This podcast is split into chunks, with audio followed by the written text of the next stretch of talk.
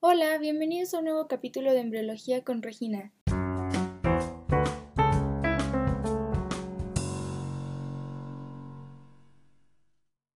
El día de hoy hablaremos del nacimiento y este será nuestro último capítulo.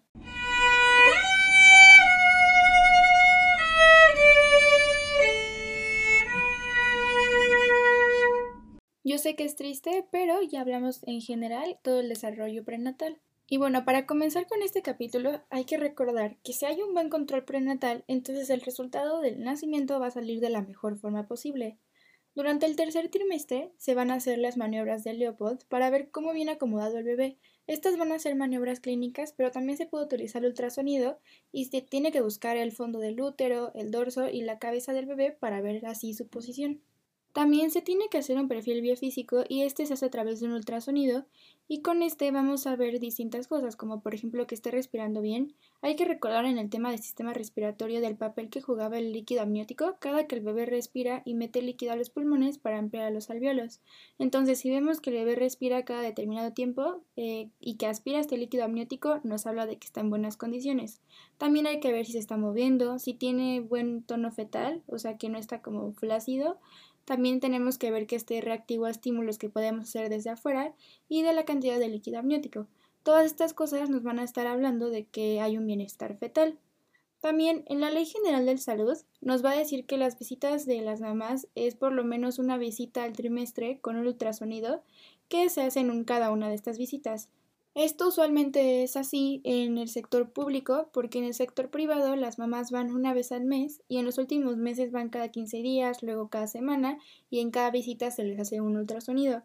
También les van a hacer un ultrasonido de marcadores del primer trimestre, más ultrasonidos estructurales, entre otras cosas. Entonces, mientras mejor control prenatal haya, mejor nos va a ir. Por otro lado, cuando nace el bebé tenemos que clasificar el nacimiento en diferentes cosas. Por un lado va a ser por fecha, si el bebé es pretérmino, que es antes de las 37 semanas de gestación, si es término, que es de la 37 a la 40 o 41 semana, y postérmino, que es después de la 40 a 41. También va a ser por si es vía vaginal, ya sea un parto eutóxico, que es normal, o distóxico, que en este ah, hubo algún problema y se tuvieron que usar forceps o hacer alguna otra maniobra por complicaciones, o que sea un parto abdominal que va a ser cesárea, y por último si fue de inicio espontáneo o inducido. Y bueno, van a existir distintas indicaciones de cesárea, y de hecho en México vamos a tener un índice de cesárea muy alto del 50% y la OMS solo recomienda que sea del 30%. Van a haber indicaciones absolutas y relativas, y no todas las indicaciones son obligadas a cesárea, sino que cada una hay que evaluarla e individualizar cada caso. Por el lado de las absolutas podemos tener eh, antecedentes de fístulas, cardiopatía o nefropatía severa, eh, cesárea previa, un desprendimiento prematuro de placenta, una desproporción cefalopélvica, una distosia por anomalías de contracción, puede ser también por herpes genital, placenta previa oclusiva, trastornos neurológicos y trastornos psiquiátricos. Dentro de las indicaciones relativas puede ser eh, antecedentes de pérdidas recurrentes, cáncer cervical, candilomatosis, preeclampsia y eclampsia, esterilización quirúrgica, eh, historia previa de infertilidad, indicación de interrupción de pretérmino, periodo expulsivo prolongado, presentación de, bueno, en forma podálica, también primigestos de edad avanzada, una ruptura prematura de membranas, sufrimiento fetal, tumores pélvicos y también por voluntad. Ahora hablando de este término que es presentación, esto es para saber cómo viene el bebé. Entonces, si viene el bebé con la espalda del lado derecho o del lado izquierdo, se dice que viene de dorso derecho o de dorso izquierdo. También si viene de cabeza o viene de pompas. La palabra posición significa si viene de cabeza, por ejemplo, y si esa posición me permite sacarlo con las maniobras de Leopold. Y la presentación es cuál es la parte del bebé que da hacia el orificio cervical. Entonces puedo tener la cefálica, que va a ser normal, y van a ver anormales que va a ser de cara, de frente, de nalgas y transversa. Entonces, normalmente con cualquiera de las anormales pueden ser una indicación de cesárea para no comprometer la vida de alguien o de un parto distóxico con forceps. Ahora, pasando ya al momento más importante, el trabajo de parto, este se va a dividir en tres etapas. Normalmente en la cuarta etapa van a ser los prodomos, que son las contracciones de Braxton Hicks, que son las falsas alarmas. O sea, estas no van a ser contracciones ni regulares ni intensas y estas solo son un inicio del preparado uterino, pero la característica es que no va a haber dilatación cervical. Entonces la primera fase de contracción se va a dividir en dos, en latente y en activa. La latente va a ser de menos de 4 centímetros de dilatación, ya que empieza con contracciones regulares. Entonces se va a tener que vigilar la dilatación, o sea, qué tanto se va a abrir, y el borramiento, que es el adelgazamiento del cervix. Entonces, cuando hay una dilatación de 10 centímetros y un borramiento del 100%, o sea, ya no hay cervix que estorbe, el bebé ya va a poder seguir bajando. Entonces, cuando tengo de 1 a 3 centímetros de dilatación, es la fase latente, y las mamás las mandas a caminar para que siga dilatando. Y a partir de los 4 centímetros ya va a ser una fase activa, entonces ya tienen que entrar al hospital y empezamos a darle seguimiento al trabajo de parto. La siguiente fase o la siguiente etapa va a ser la expulsión y ya es cuando sale el bebé. Y la última etapa va a ser el alumbramiento, que es cuando sale la placenta. Ahora, hablando del descenso, este, conforme el bebé va bajando y descendiendo porque hay dilatación y borramiento cervical, nosotros vamos a utilizar unos planos. Entonces, se va a utilizar el borde de la cabeza y la sínfisis del pubis para determinar a qué nivel están. Entonces, cuando llegan al cervix, la cabeza está a la mitad de la sínfisis del pubis, va a estar en un estadio 0. Entonces, conforme avanza ya será 1, 2 y 3. Cuando llega al 3 es cuando ya está coronando, que significa que ya se alcanza a ver la cabeza. La fase expulsiva es cuando ya sale el bebé. Entonces voy a tener que considerar varias cosas. Número 1 es de qué lado está la porción occipital. Entonces también tenemos que ver de qué lado está el dorso. Esto tiene que ser occipito anterior, o sea que la parte occipital dé hacia la sínfisis del pubis de la mamá. También se puede encontrar occipito posterior, pero esta va a ser menos frecuente. Entonces, ya que sale occipito anterior con la cara hacia abajo, tengo que girar el bebé 90 grados en dirección contrario a donde esté el dorso. Entonces, luego ya va a salir el hombro de delante y luego el hombro de atrás. Durante el trabajo de parto se tiene que poner el registro cardiotopográfico, entonces se va a poner un sensor que va a estar a nivel del corazón del bebé y otro sensor a nivel del fondo uterino. El primer sensor va a detectar la frecuencia cardíaca fetal que va de 100 a 160 a lo normal y el sensor del fondo uterino va a estar registrando las contracciones uterinas. Entonces lo que se va a poder ver es qué tan regulares son las contracciones y que al momento de la contracción va a haber una variación en la frecuencia cardíaca del bebé y esta va a ir subiendo. Esto nos va a estar hablando de un bienestar fetal. Por otro lado, también hay que ver si es necesario hacer una episiotomía o una maniobra de Richten entonces, así como el cervix se dilata 10 centímetros, también el orificio de la vagina se tiene que ir dilatando lo mismo. Entonces, esa dilatación puede hacer que la piel de alrededor, que es el periné, que es la que une al orificio vaginal, la uretra y el recto, tenga una tensión y pueda haber un riesgo de desgarre. Entonces, se tiene que hacer una episiotomía o una maniobra de Richten para que se disminuya este riesgo. También va a haber otra maniobra que es la maniobra de Brandt Andrews, que es para cuando viene el alumbramiento y sale la placenta, entonces tiene que hacer una presión ligera sobre el útero mientras se tracciona la placenta para lograr que salga sin que haya una eversión uterina. También se tiene que revisar la cavidad de que no hayan quedado restos o residuos y tiene que haber una episiorrafia para cerrar. Ahora existirán valores normales para cada una de las etapas del parto, dependiendo si la mujer ya ha tenido antes hijos o este es el primero. Claro que van a haber excepciones a la regla dependiendo de la actividad uterina o los niveles que se dan de oxitocina o factores mecánicos. Si se pasa de tiempo puede ocasionar asfixia perinatal, entonces esto tiene que ser eh, muy importante y hay que tener mucho cuidado con esto. Para la primera etapa, durante la fase latente, con las mujeres que no han tenido hijos, puede haber un total de hasta 20 horas.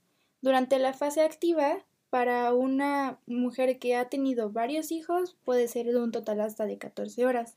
De la segunda etapa, para las mujeres que no han tenido hijos, puede ser de 90 minutos y para las mujeres que ya han tenido hijos puede ser de 60 minutos. Y de la tercera etapa, para las mujeres que no han tenido hijos puede ser de 45 minutos y para las que se han tenido puede ser de 30 minutos. Entonces, yo aquí nace el bebé voy a necesitar saber varias cosas. Número uno, si es de término, si tuvo diagnóstico prenatal de algo, si tiene meconio y cómo fue el trabajo de parto, o sea, cómo dilató la mamá, si tuvo ruptura prematura de membrana o no, entre otras cosas.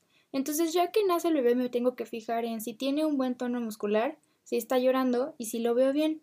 Si lo veo bien, voy a tener un minuto aproximadamente y como máximo para hacer varias cosas. Número uno va a ser mantenerlo calientito, Número 2, quitarle secreciones si es que tiene. Y número 3, va a haber una estimulación. Antes se utilizaba la nalgada para hacer esta estimulación, pero ahora solo le sobra en la espalda. Entonces, si todo está bien, vamos a pasar al bebé al pecho de la mamá y así ya se puede estimular la lactancia materna. Entonces van a tomar muy poca leche, pero esto va a permitir que la mamá incremente sus niveles de prolactina para tener una mejor producción de leche materna. Entonces, minutos más tarde se va a dar el pinzamiento del cordón umbilical, que tiene que ser solo unos minutos más tarde, porque si no puede haber riesgo de anemia. Entonces se tiene que hacer todo esto en el primer minuto y a partir de ahí ya van a empezar a haber cambios que se pueden notar en el bebé y se empieza a tomar el Apgar. Si las cosas no están bien en el primer minuto, entonces se tienen que empezar a dar compresiones, se puede poner oxígeno, entre otras cosas, y tienes un minuto para recuperar al bebé. Si no se recupera y la frecuencia cardíaca está debajo de los 60, se puede hasta intubar. Ahora, pasando a esta escala de APGAR que había comentado hace un ratito, esta tiene que ver con la transición cardiopulmonar y neurológica. Entonces va a tener elementos que se tienen que evaluar como la actividad cardíaca, la respiración, los reflejos, el tono muscular y el color de la piel. Entonces todos estos elementos hablan de, por ejemplo, cómo voy cerrando los conductos, el foramen, el seno venoso y otras cosas que ya vimos en capítulos anteriores. Entonces empezaremos a ver que el bebé se pone rosa, que tiene frecuencia cardíaca, que responde bien el corazón, que respira con adecuada fuerza, que tiene un buen tono muscular y que indica que lo neurológico va a estar bien. Entonces eso se va a eh, evaluar con una escala y a cada eh, parte que evalúa se le va a poner un valor. También hay que recordar que está la escala de Silverman-Anderson, de la cual hablamos hace algunos capítulos, y esta a grandes rasgos es de dificultad respiratoria. Y también vamos a tener para la edad gestacional. Va a estar la de Capurro y esta se va a utilizar en mayores de 34 semanas, o sea, de niños de término. Y también va a haber una de Valar, que será de maduración neuromuscular para prematuros menores a 34 semanas. Ahora, volviendo un poco a la clasificación por edad gestacional, recordemos que lo post-término va a ser mayor a 41 semanas de gestación, término va a ser de 37 a 41 semanas de gestación y los bebés prematuros van a haber distintos. Va a haber prematuro tardío que es de 35 a 36 semanas de gestación, prematuro intermedio que es de 32 a 34 semanas de gestación, Va a haber muy prematuros que es de 28 a 32 semanas de gestación y prematuro extremo que es menor de 28 semanas de gestación. Entonces, de acuerdo a esto, clasificaré si el peso es adecuado para la edad gestacional, si es bajo o es elevado y un poco basándome en lo siguiente. Va a haber algo llamado macrosomía, que es para los bebés que pesan más de 4 kilogramos. Lo normal es que pesen de 2.5 a 4 kilogramos. Un peso bajo va a ser de 1.5 a 2.5 kilogramos muy bajo va a ser de 1 a 1 kilogramo y extremadamente bajo va a ser menos de 1 kilogramo. También van a haber ciertas características de los niños a término, que serán que pesen de 2.5 a 3.5 kilogramos, que su talla sea de 50 más menos 2 centímetros y que la cabeza mida de 34 más menos 1.5 centímetros. Entonces, el manejo inicial, ya que nacieron, va a ser administrar vitamina K 1 miligramo para evitar enfermedad hemorrágica, también se puede poner clorafenilcol o tetraciclina oftálmica para poner una profilaxis antibiótica para los ojos. También vitamina A para desarrollo visual y mejor adaptación. También van a haber dos vacunas, la BCG, que esta vacuna se pone al nacimiento y esta es para tuberculosis, y la de hepatitis B, que se pone en las primeras 12 horas. Ahora las partes para evaluar en una exploración física van a ser las siguientes. De la cabeza vamos a checar el perímetro cefálico, la forma, las fontanelas y los huesos, la permeabilidad de las coanas y el paladar. Del tórax va a ser la frecuencia cardíaca y la frecuencia respiratoria, los ruidos cardíacos, los ruidos respiratorios, la permeabilidad del esófago. Del abdomen hay que ver la cicatriz umbilical, la peristalsis y la forma.